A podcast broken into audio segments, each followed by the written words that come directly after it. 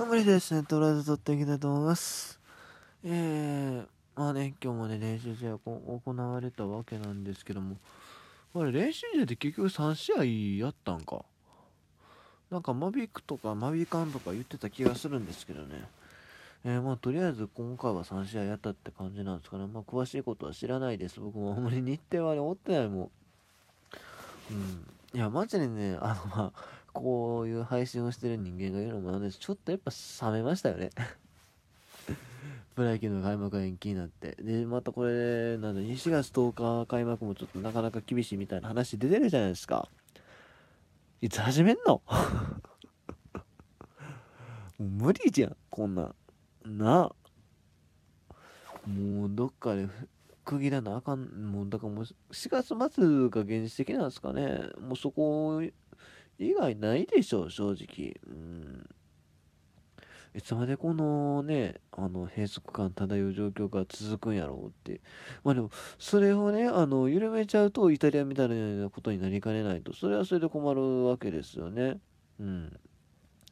まあ自分はもう今一人暮らしなんで何の問題もないですけども、それこそまあやっぱお年寄りとかにね、かかりやすいってことで、えー、日本球界のレジェンド、である方々がですね、万が一この新型コロナで亡くなるなんてことがあれば、それもすごい損失ですよ、日本球界にとって。って考えるとね、やっぱりまあ今後まあこんな感じでしばらく続くんかなーっていう。まあ、いや、そんな暗い話題をね、置いといて、今日のオープン戦はね、オープン戦ちゃうってもう無観客試合の、何やったっけ練習試合。それね、さらーっと、さらーっといこうと思います。はい。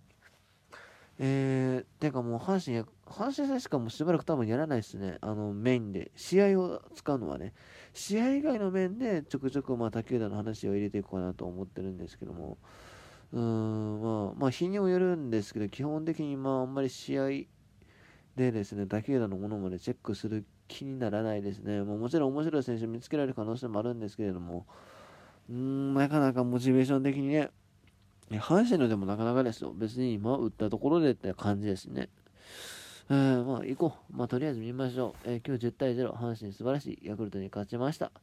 投げては青柳紅葉が4回無失点と。あ、いいですね。青さん、いいですね。うん。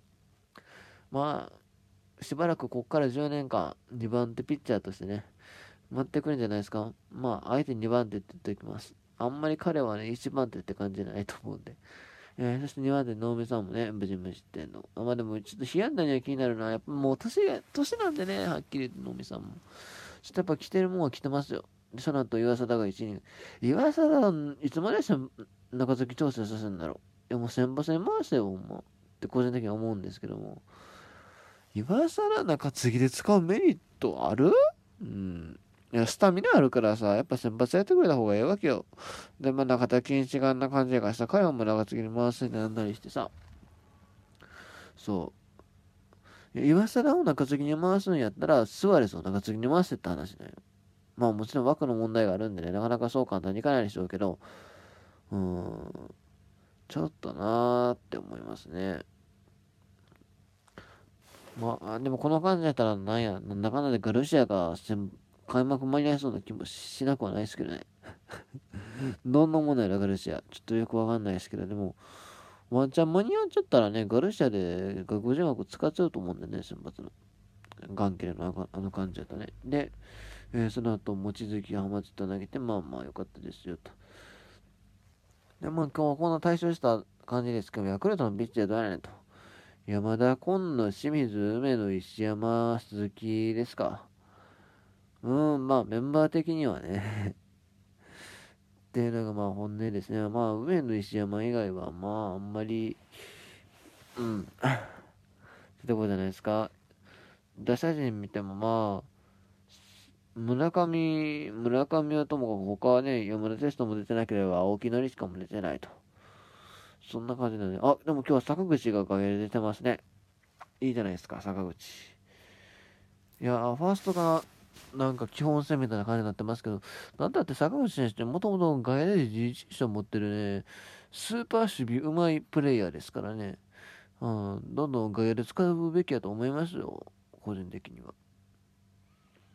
で、あとは、あまあいや、バッターはこれ打率出えへんからさ、練習試合の間、めちゃくちゃ不便なよね。調子いか悪いか分かりづらいし。して、えー、阪神の方ですが、今日はね、やっぱり素晴らしかったと思うのは、一番素晴らしかったと思うのは、個人的には、島田帰りですね。出したね、相手のピッチャー、梅野から打ってますよ。梅野そこそこ去年も投げてたじゃないですか。そのね、まあ、1軍クラスのピッチャーからしっかりホームランを打った。やっぱりこれ素晴らしいなと思います。いや、ほんまに。うん。まあ、今日、昨日、今日かな、多分高山選手当たり出てないことを考えるとね、まあ、このほんまにこの調子のちょっとしたところ次第では、全然島田選手がね、えー、まあ、開幕したのに名を連ねる可能性もやっぱりあるんじゃないかなと思いますね。まあ、基本的に矢野監督がバックアップとして考えてないやろうけども、ぜひ僕は使ってほしい選手だと思う。うん、まあ、もちろんね、えー、伊藤一近本っていう2人は確定やと思うので、残り1個、まあ、サンズ、福留、えー、高山っておる中で、そこにま島田選手入り込むってなかなか厳しいところがあると思うけども、いや、でもやっぱ気になる選手ではあるよね。うん。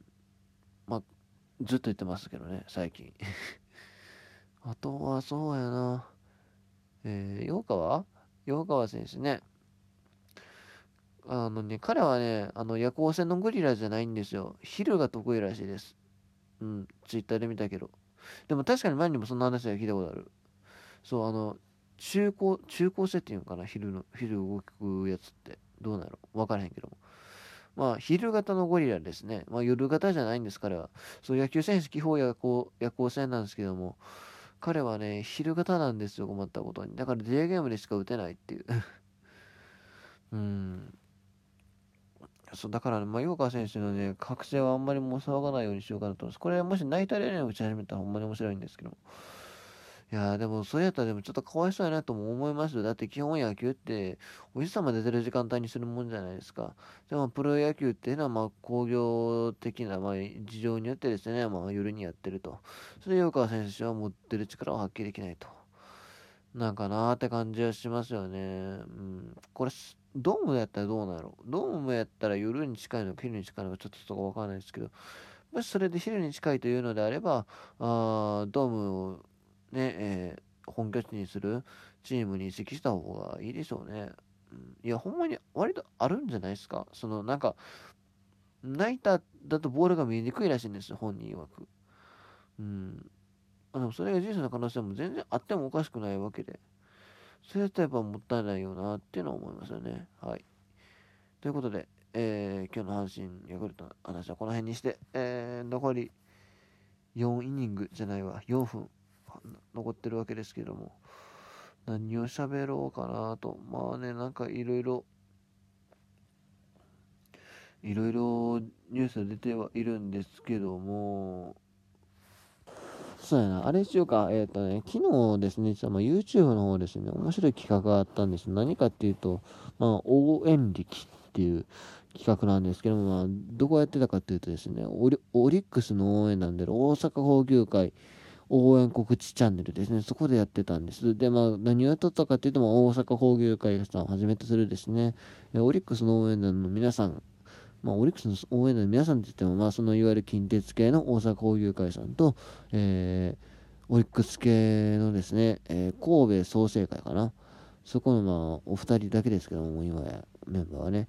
まあ、その二組がですね、まあ、一緒に、まあ、他にも応援団がいるにはいるんですよ。小中会とか、あ天体観測といるにいるんですよ。まあ、昨日はまその2組がですね、合同でまライブをしたと。で、まあ、トランペットを吹いて、えー、YouTube 無料ライブしてたっていう感じですね。あまあ、僕はね、昨日それをね、えー、見たんですけども、まあ、すごい盛り上がってましたね。うん。あの、まあ、オリックスの上からもともとかっこいいっていうのもあるんですけども、まあ、やっぱり、なかなかトランペットのね、音を聞けないっていう、もうもちろんネットで聞こうと思えば聞けるけれど、まあ、球場で聞けないと。それでも昨日リスナーさんが多分3000以上いましたね。まあ、僕もその一人だったんですが。多分ですけど、そのうちのね、オリックスファンの割合って、まあ、3分の1かなと思います。